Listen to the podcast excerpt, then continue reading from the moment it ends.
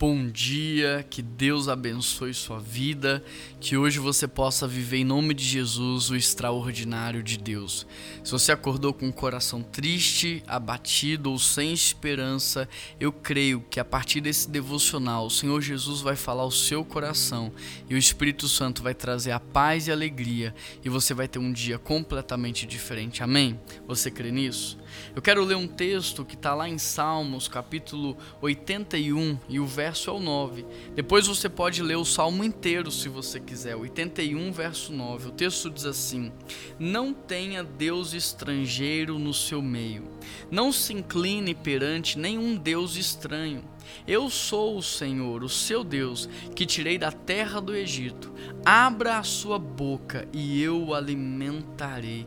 Querido, esse texto ele é muito profundo e muito forte, porque Deus está falando para o seu povo assim: olha, vocês não precisam clamar a deuses falsos, vocês não precisam se dobrar a falsos deuses, aos ídolos desse mundo, não. O que é que vocês precisam que eu não fiz? O que é que vocês estão precisando? Abra a boca e eu vou te alimentar. Me busca.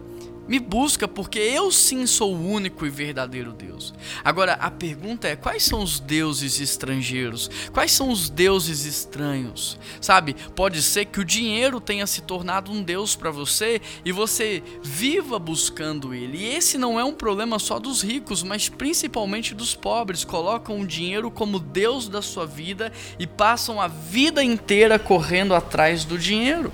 Mas pode ser também a cultura de, a ponto de você negligenciar a palavra de Deus em detrimento dela. Pode ser as ideologias, pode ser alguma pessoa, enfim. O diabo sabe como ele rouba o seu coração, como ele captura captura a sua atenção. A questão é que nós precisamos entender que Deus criou todas as coisas, que Deus nos fez, que Ele nos sustenta com o poder da Sua palavra. Quando o povo estava no deserto, Deus sustentou, mandou maná, mandou a água, protegeu com uma nuvem, aqueceu com fogo e até hoje o Senhor Jesus tem feito isso em nossas vidas. Não há motivos para que possamos nos dobrar diante dos falsos deuses, porque tudo que nós precisamos o Senhor tem nos dado. A verdade é, o Senhor é o nosso pastor e nada nos faltará. Na versão hebraica, o Senhor é meu pastor e nunca me faltará. Se o pastor está do seu lado, você não terá falta de nada. E aquilo que você não tem hoje é justamente porque você não precisa, porque se você precisasse, ele te daria. Olha como esse texto termina de uma maneira muito profunda. Abra a sua boca e eu alimentarei. Do que você tem falta hoje? Qual é a sua necessidade? Do que que você está precisando? Abra o seu coração, se é paz, se é alegria. Abra o seu coração.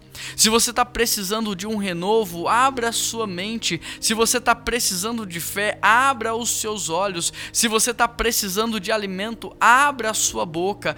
O que Deus está falando para você é: eu estou aqui. Me busca e você vai me encontrar. Me permita agir na sua vida. O outro salmo diz assim: entrega o teu caminho ao Senhor, confia nele, o mais ele fará. Ou seja, Deus está aqui para te socorrer, para te ajudar e para te abençoar. Vamos orar? Deus, nós queremos renunciar no nosso coração todo e qualquer tipo de idolatria.